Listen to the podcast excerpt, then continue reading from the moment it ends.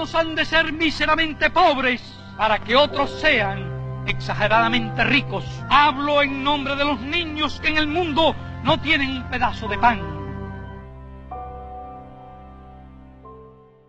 O que alguém precisa fazer para ser lembrado como uma das pessoas mais importantes?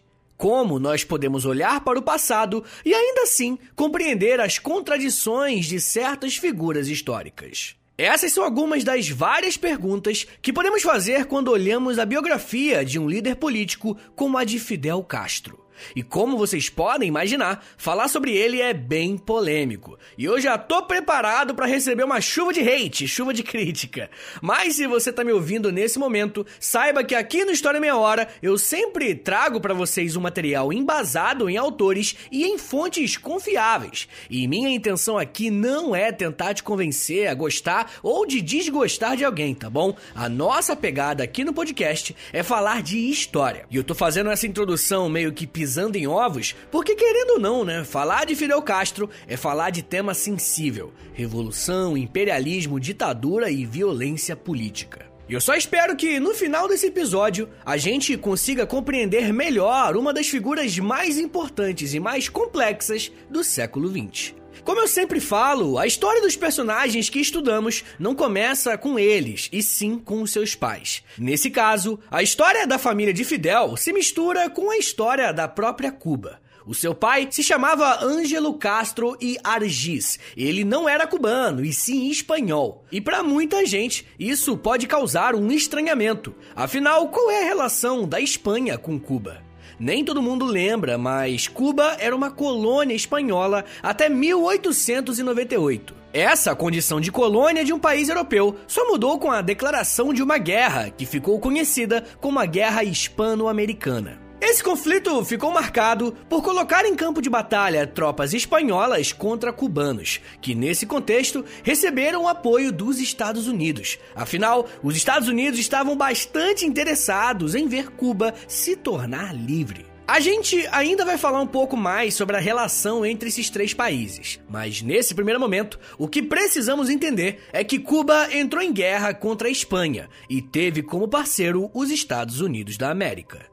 Será por conta dessa guerra que o jovem Angel virá para Cuba com 17 anos de idade. O espanhol vai se apaixonar por essa ilha, e mesmo após a independência cubana, em 1898, Angel decide se mudar em definitivo no ano seguinte. Assim que Cuba se tornou independente, o otimismo em relação à economia era bem grande, principalmente porque os Estados Unidos, que tinham apoiado os cubanos militarmente, estavam abrindo uma série de empresas em solo cubano.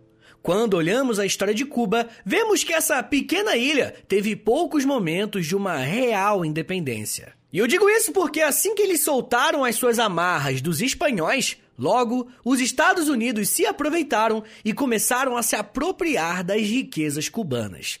E a palavra é apropriar mesmo, porque os norte-americanos já eram uma grande potência econômica e política do início do século XX, e após declararem a independência de Cuba, no ano de 1901, elaboraram a Emenda Platt. Essa emenda foi vinculada à Constituição cubana. E você vai ver por que, que isso é bizarro. Se liga só, abre aspas, que o governo de Cuba permita que os Estados Unidos exerçam o direito de intervir no sentido de preservar a independência cubana, manter a formação de um governo adequado para a proteção da vida, a propriedade e a liberdade individual que, a fim de auxiliar os Estados Unidos a sustentar a independência cubana e para proteger a população dali, tão bem como para sua própria defesa, o governo de Cuba deverá vender ou alugar terras aos Estados Unidos, necessárias para a extração de carvão para linhas férreas ou bases navais em certos locais especificados, de acordo com o presidente dos Estados Unidos.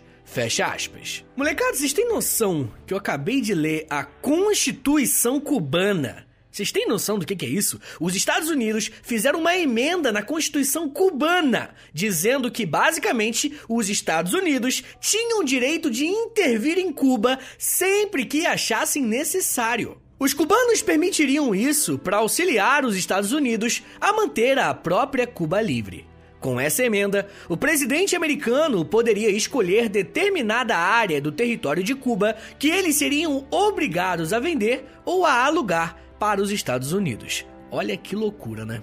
Toda essa influência norte-americana no país recém-liberto, pouco a pouco, fez crescer um sentimento anti-americano, que anos depois seria usado para deflagrar uma revolução. Mas enquanto esse sentimento não crescia, nos primeiros anos do século XX, os Estados Unidos começaram a instalar uma série de empresas para extraírem o açúcar da ilha cubana. O jovem Angel irá conseguir um emprego em uma dessas empresas americanas, a United Fruit Company, e com o dinheiro que recebia, começou a comprar alguns lotes de terra em uma pequena cidade chamada Biran para fazer negócios com os americanos. Angel conseguiu se tornar um grande proprietário de terras, tendo aproximadamente 11 mil hectares sob o seu patrimônio. O Dom Ângel Castro, como ficou conhecido na região, se casou com uma mulher chamada Maria Luísa Argota e juntos tiveram dois filhos. Mas assim como ele não se contentava com apenas alguns hectares de terra, ele também não se contentou com apenas uma esposa não, tá? Esse cara começou a ter um caso extraconjugal com sua empregada doméstica, a jovem Lina Ruz Gonzalez, que tinha apenas 14 anos de idade. Lina ficou grávida duas vezes e na terceira gravidez, a primeira esposa de Angel cansou dessa humilhação e fugiu de casa com seus dois filhos. A terceira gravidez que causou o fim do primeiro casamento foi justamente a gravidez de um menino que recebeu o nome de Fidel Alejandro Castro Ruz.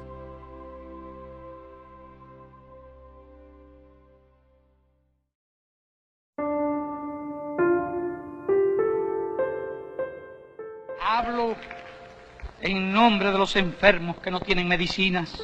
Hablo en nombre de aquellos a los que se les ha negado el derecho a la vida y la dignidad humana. Fidel, o quinto filho do Dom Angel, nasceu no dia 13 de agosto de 1926, na cidade de Biran, na ilha de Cuba. Como seu pai era dono de uma quantidade considerável de terras, Fidel e seus irmãos tinham uma boa condição de vida. Mas Biran era uma pequena província afastada de qualquer grande cidade ou metrópole, fazendo com que as crianças Castro crescessem em um contexto rural bem simples. Para vocês terem uma ideia dessa simplicidade, mesmo tendo nascido em 1926, Fidel só foi batizado na Igreja Católica no ano de 1935, sendo que a tradição é que assim que nasce um bebê, deve ser batizado, né? Essa pequena demora para ser inserido dentro da fé católica deu alguns problemas ao pequeno Fidel, que na escola em que estudava passou a ser chamado de porco judeu. E quem lida com criança sabe muito bem que a garotada pode ser bem maldosa, não é verdade? Mas enfim, Fidel Castro cresceu ao lado de muitos irmãos. No total, Angel e sua segunda esposa Lina tiveram sete filhos e todos puderam ter acesso a uma educação básica, mas em relação a esse assunto, Fidel se destacou. Com apenas 4 anos de idade, o pequeno Fidel começou a frequentar a escola com seus irmãos mais velhos. Naquela região, a escola não era como conhecemos hoje, com uma sala para cada idade, né, essas coisas. A primeira escola que Fidel Castro estudou foi na própria propriedade do seu pai, e na sua sala tinham 25 crianças de idade completamente diferente. O que ele fez para surpreender a todos foi ter mostrado uma capacidade muito grande de autodidatismo, ou seja, mesmo bem novinho, ele conseguia aprender muitas coisas sozinho, inclusive a ler e a escrever as suas primeiras palavras. A educação será um dos principais assuntos que acompanharão a vida de Fidel Castro, como ainda vamos ver ao longo de sua trajetória política. Por ter se mostrado uma criança que aprendia muito rapidamente, os seus pais decidiram permitir que Fidel e seus dois irmãos mais velhos, Angelita e Ramon, fossem morar com uma professora na cidade cubana de Santiago. Por um lado, essa experiência foi muito rica, porque, de acordo com seu biógrafo Rodolfo Lorenzato, abre aspas, em Santiago, um novo mundo se apresentou a Fidel. Um menino de seis anos viu pela primeira vez prédios de até cinco andares, que lhe pareceram gigantescos. A visão do mar aberto foi ainda mais impressionante a seus olhos infantis. Fecha aspas.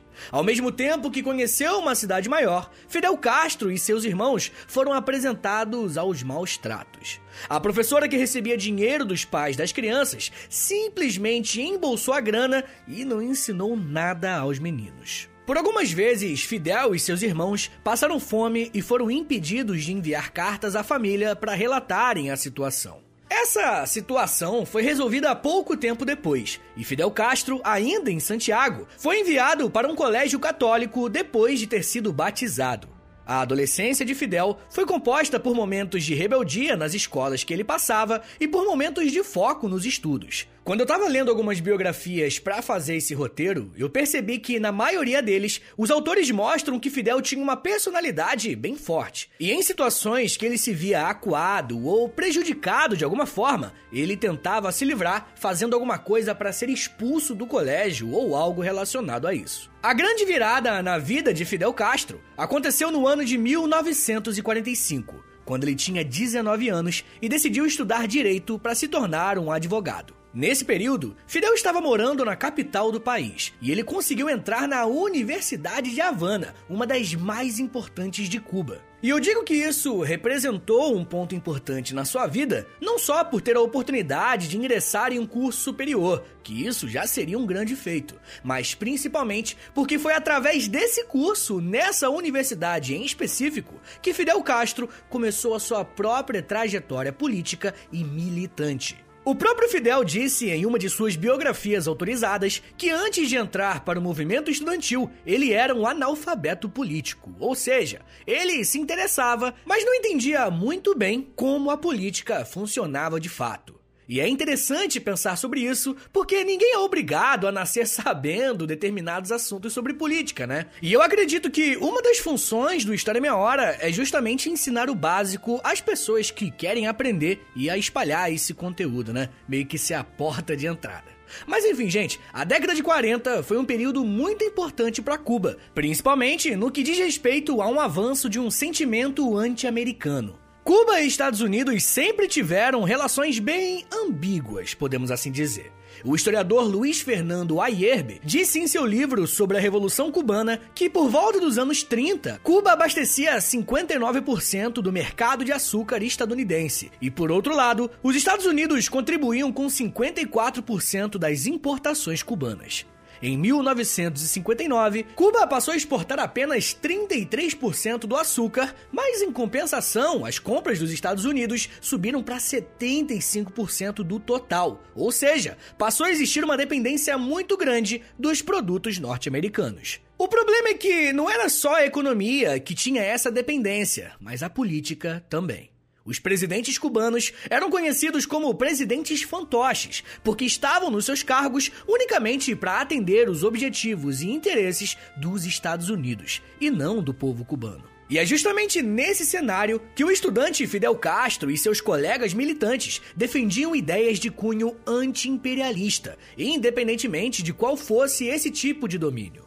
Como Cuba tinha essa proximidade e influência muito grande dos Estados Unidos, Fidel Castro se tornou um grande crítico dos americanos e, consequentemente, dos presidentes cubanos que não cuidavam dos assuntos internos. Fidel vai integrar uma organização chamada Legião do Caribe, que era composta por outros jovens que queriam lutar contra os governos autoritários na América. Ao lado desse grupo, Fidel irá apoiar lutas populares contra os governos na Colômbia e na República Dominicana, e no início dos anos 50, ele será um dos responsáveis por levar esse tipo de militância política para Cuba, dando início ao processo que ficou conhecido como Revolução Cubana. Ainda vamos falar mais sobre como Fidel Castro liderou a tomada de poder em seu país e, em seguida, como conseguiu se tornar um dos maiores líderes da América Latina.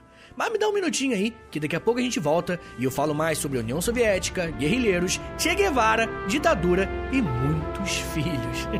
Segura aí, que é um minutinho só.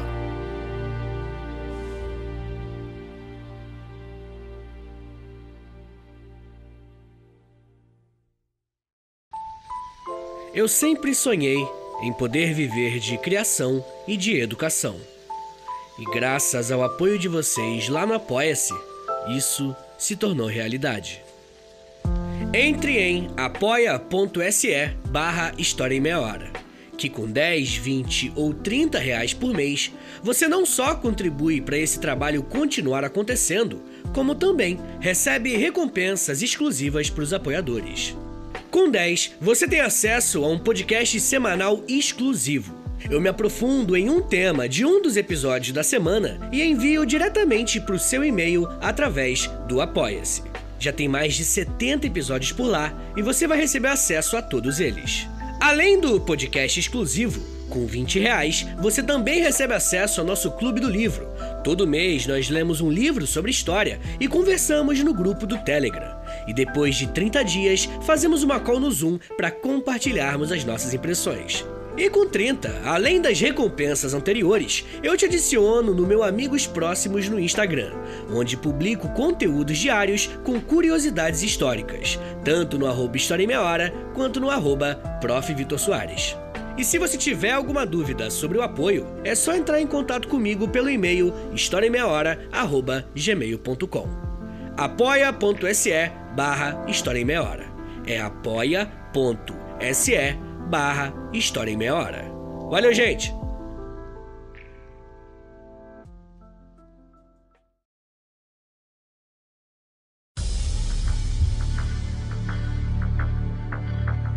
Abre aspas. Companheiros e companheiras, temos sido agentes dessa revolução, da revolução econômico-social que está ocorrendo em Cuba.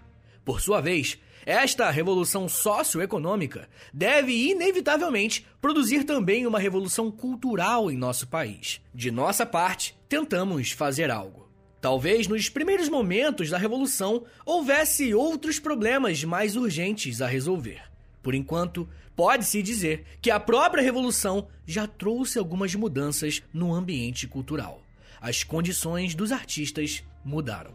Fecha aspas. Isso que você acabou de ouvir são palavras do próprio Fidel Castro em um discurso em 1961 feito para os intelectuais e para os escritores de Cuba. Se você está mais atento à data que eu falei, sabe que nesse ano a Revolução Cubana já tinha acontecido, e para que um novo regime político se mantivesse de pé, a opinião da classe intelectual, dos artistas e dos escritores era fundamental. E esse discurso foi uma tentativa de atrair a simpatia e o apoio dessas pessoas. Esse trecho que eu acabei de ler é uma pequena parte de um discurso bem grande e eu vou mandar esse discurso na língua original para os apoiadores do Apoia-se lá no grupo do WhatsApp. Então, se você quiser ler as palavras do próprio Fidel, é só clicar no link da descrição e entrar em apoia.se barra História em Meia Hora e assinar lá, beleza? Bom, mas até chegar ao poder, o jovem estudante revolucionário percorreu um longo caminho. Além de Fidel Castro atuar em um momento que Cuba vivia um sentimento anti-americano crescente, a pequena ilha passou a conviver com uma ditadura. Um personagem importantíssimo da história cubana é Fulgêncio Batista. Batista já havia governado Cuba nos anos 30 e depois nos anos 40 também. Ele voltou à ilha após uma temporada nos Estados Unidos. Ele volta em 1952 e a ideia dele é disputar novamente a presidência. Batista estava sofrendo uma derrota eleitoral. Mas se você tem o exército na mão, você não precisa se preocupar muito em ganhar as eleições, né? Batista antecipou as eleições de forma que ele ganhasse ao assumir como presidente e suspendeu a Constituição de 40, que inclusive ele mesmo criou, retirando então as liberdades políticas dos seus adversários. Vendo esse governo ditatorial se instalar em seu país, Fidel Castro e seus companheiros começaram a organizar guerrilhas urbanas e rurais para tentar derrubar o ditador. Nesse momento da vida, com 26 anos, Fidel já estava completamente inserido e envolvido com a luta política. Assim que Fulgêncio Batista começou a atuar como um ditador, Fidel tentou organizar golpes contra eles que não foram bem sucedidos. A mais importante tentativa de derrubada do Batista aconteceu em 26 de julho de 1953, quando Fidel e alguns companheiros tentaram invadir e saquear o quartel de Moncada, na cidade de Santiago, lá em Cuba. Esse assalto ao quartel tinha como objetivo conseguirem armas para reforçar os grupos guerrilheiros. Porém, essa tentativa de assalto dá errado e Fidel Castro é condenado a 15 anos de prisão. Fidel só se livrou da cadeia porque no ano de 1955 houve uma anistia e o revolucionário pôde retornar à liberdade. Um fato bem interessante é que, como Fidel era advogado, ele se defendeu sozinho no julgamento e seu discurso chamado A História Me Absolverá entrou para a história. Molecada, tudo isso que eu tô narrando faz parte do processo que deu início à Revolução Cubana. E aqui no feed do História Meia Hora, eu tenho um episódio bem antigo, inclusive, sobre esse tema. Então é bem legal se você ouvir esse episódio sobre Revolução Cubana assim que você acabar esse aqui sobre o Fidel Castro, beleza? Mas mesmo que você não tenha ouvido esse episódio que eu citei, o que você precisa saber por enquanto é o seguinte: depois que Fidel Castro saiu da prisão, ele ficou um tempo em exílio no México, ao lado de seu Raul Castro. Foi no México que os irmãos Castro conheceram um tal de Ernesto Che Guevara e juntos fundaram o M267, mais conhecido como Movimento 26 de Julho. Esse movimento tinha como objetivo se organizar para poder retornar a Cuba e derrubar Fulgêncio Batista do poder. Os guerrilheiros conseguiram esse feito no ano de 1959. Com a fuga do então presidente para os Estados Unidos, Fidel Castro entrou em Havana ovacionado pela população como um herói. Uma coisa que precisa ficar muito clara quando falamos sobre Revolução Cubana é que, no primeiro momento, ela teve um caráter nacionalista. E quando eu digo nacionalista, eu estou usando esse termo no sentido de que os cubanos desejavam guiar sua política de acordo com seus próprios interesses. Não estamos falando de uma revolução socialista, comunista ou algo do tipo. Pelo menos não no começo, né? Só vai existir uma maior aproximação dos cubanos com os soviéticos durante a crise dos mísseis a partir da década de 60. Ainda em 59, Fidel Castro se tornou o primeiro-ministro de Cuba e foi um dos principais líderes na implementação da revolução em seu país. Como Cuba era um país pequeno e tinha sua economia baseada na exportação do açúcar, a intensa maioria da população era composta por pessoas que não sabiam ler e nem escrever. Uma das primeiras medidas de Fidel à frente do seu país foi implementar a obrigatoriedade do ensino e alfabetizar todos os cidadãos cubanos. No ano de 1965, Fidel Castro funda o Partido Comunista Cubano e no ano seguinte oficializa a aliança com a União Soviética, declarando que a partir daquele momento Cuba era um país socialista. Como estamos dentro de um período da Guerra Fria, não podemos esquecer que, para os Estados Unidos, ter alguém como Fidel Castro na liderança de um processo revolucionário em um país da América não era nem um pouco legal, nem um pouco interessante para os interesses dos Estados Unidos. Por conta disso, Fidel Castro se tornou um dos principais inimigos dos Estados Unidos e diversas tentativas de golpes e até de assassinatos contra Fidel foram tentadas. Como os norte-americanos não conseguiram derrubar Fidel do seu cargo, eles decidiram implementar o famoso embargo econômico contra a ilha cubana. Cuba agora estava impedida de negociar com qualquer país do bloco capitalista e caso isso acontecesse, os envolvidos nessas operações sofreriam penalidades. A verdade é que, como a União Soviética nesse período estava forte, esse embargo não foi um problema tão grande, né, nesse momento, no começo. A coisa começou a apertar com o fim da União Soviética em 1991, quando Cuba perde o seu maior parceiro econômico. Fidel Castro trabalhou como primeiro-ministro de Cuba de 1959 até 1976, ano em que ele se tornou presidente do país. Uma das maiores críticas que a figura do Fidel recebeu foi justamente implementar um governo autoritário, de partido único e ditatorial. Fidel Castro ficou no poder por mais de 50 anos. E muita gente se pergunta, pô, como é que é possível, né? Como é que alguém se mantém no poder por tanto tempo? Bom, a realidade é que Fidel Castro conseguiu implementar uma série de reformas estruturais em seu país, além de conseguir alfabetizar toda a população em um tempo recorde. Fora isso, uma reforma agrária foi feita e muitas pessoas receberam um pedaço de terra para poderem organizar as suas vidas. Fidel Castro reformulou todo o sistema de saúde da ilha e anos mais tarde, a medicina cubana se tornou até uma espécie de moeda de exportação, enviando médicos para trabalhar em outros países, como enviaram aqui para o Brasil, por exemplo. Além disso, Fidel Castro nacionalizou a economia, ou seja, grande parte das empresas estratégicas agora eram do governo e seguiam o modelo de governo da União Soviética, que também já falamos em episódios passados. gostando ou não, boa parte da população cubana que vivia sob o governo de presidentes que atendiam interesses estrangeiros estavam agora podendo desfrutar de um governo que atendia às suas necessidades mais básicas. Mas, como vocês podem imaginar, nem tudo é tão bom quanto parece. Tudo isso teve um preço. Como eu já disse aqui, Fidel Castro implementou em Cuba um governo unipartidário. Apenas o Partido Comunista Cubano poderia atuar legalmente na política. E essa é uma característica de estados autoritários e ditatoriais. E dependendo de quem se levantasse contra o governo, poderia ser preso sob a acusação de lutar contra a Revolução Cubana. Na prática, essas pessoas eram consideradas traidores da nação. Um exemplo bem marcante é do poeta católico Pedro Luiz Boitel, que afirmava ser um preso político e acabou morrendo na prisão após um longo período de greve de fome contra os maus tratos. Uma outra mancha na biografia de Fidel e do seu governo está relacionada com os homossexuais. Na década de 60 e 70, gays e lésbicas eram perseguidos e até exonerados dos seus cargos públicos. Nesse período, a homossexualidade era considerada uma doença e, assim, era vista como uma fraqueza frente ao avanço revolucionário. O próprio Fidel Castro confessou que esse foi um dos seus erros, e um fato curioso é que uma de suas filhas até hoje mantém uma luta pelos direitos da comunidade LGBTQIA, para terem uma vida digna em Cuba. Mais recentemente, surgiram denúncias de que Fidel enriqueceu de forma fora do normal durante o seu governo. Mas, pelo que eu estava pesquisando, os parâmetros que as pessoas usaram para fazer esses cálculos são meio complicados para atestar se essa acusação é verdadeira ou não.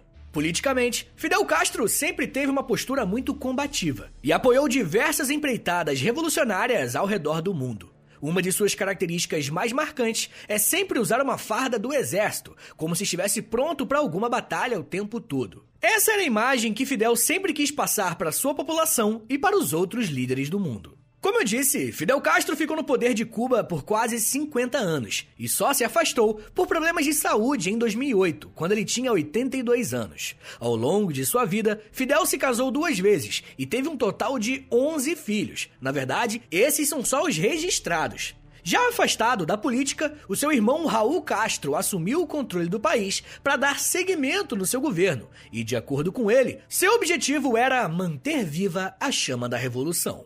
Fidel Castro veio a falecer no dia 25 de novembro de 2016, com incríveis 90 anos. E nesta data, recebeu homenagem de dezenas de líderes mundiais e o repúdio de outras dezenas, como o do próprio presidente norte-americano. Falar sobre Cuba é sempre um assunto muito polêmico, né? E poucas pessoas estão dispostas a sentar e a aprender as nuances e as complexidades de um regime político como o cubano. Fidel Castro foi sim um grande líder para o seu país, ao mesmo tempo que praticou inúmeros crimes e foi responsável por centenas de mortes de adversários políticos. Gente, estudar história é isso. É entender que essas duas informações podem muito bem coexistir quando falamos de uma pessoa ou de um governo. A parada é complexa mesmo, pessoal. Mas uma coisa bem interessante que tem surgido nos últimos anos é estudar a Cuba, não só no período revolucionário, mas tem surgido cada vez mais estudos e teses sobre a atual Cuba, a Cuba do século 21. Eu mesmo lancei um episódio exclusivo para os apoiadores sobre Cuba hoje. Já tá lá no ar, já tá no Apoia-se, é só entrar lá, assinar que você vai ter acesso.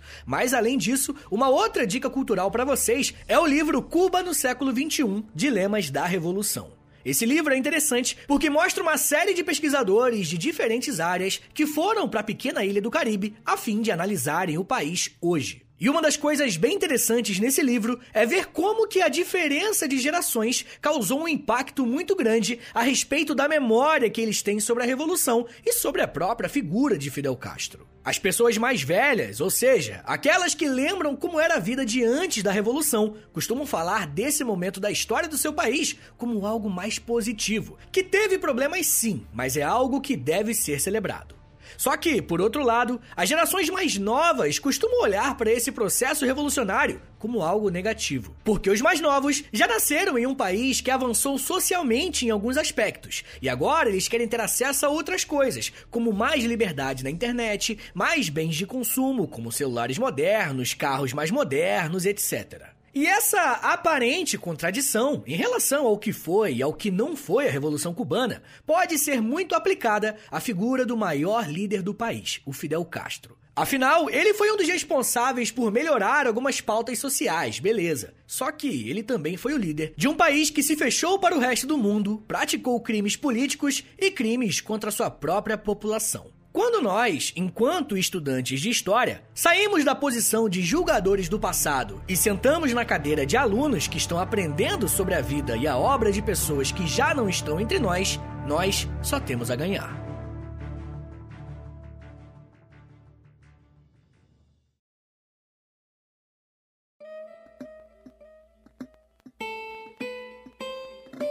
Senhores, muito obrigado por terem vindo até aqui. Meu nome é Vitor Soares, eu sou professor de História. E, gente, agora, né, como vocês já perceberam, o final dos episódios que tem essa introdução... Introdução não, né? Que tem esse fechamento com os recadinhos que eu fazia antes, né? Antigamente eu fazia no começo dos episódios, beleza? Gente, é isso. Espero que vocês tenham gostado. Espero que vocês tenham aprendido um pouco sobre a vida do Fidel Castro e até um pouquinho, né, sobre a Revolução Cubana em si, beleza? Mas não se esquece, gente. Esse episódio é muito polêmico. Vagabundo vai me xingar.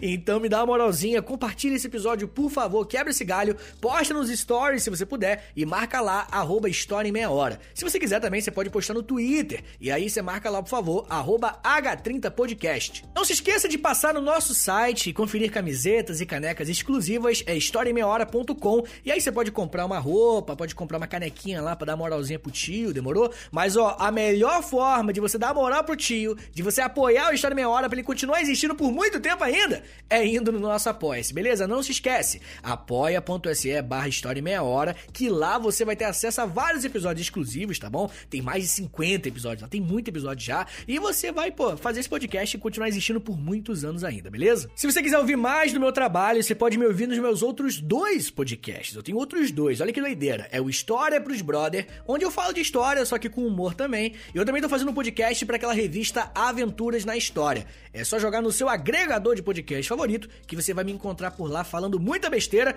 mas ensinando história também, tá bom? E é isso, gente. Me siga nas redes sociais. É arroba no Twitter e no Instagram. E segue também o Instagram do podcast, né? Arroba História em Meia Hora. Tá bom, gente? Muito obrigado, um beijo, até semana que vem e valeu!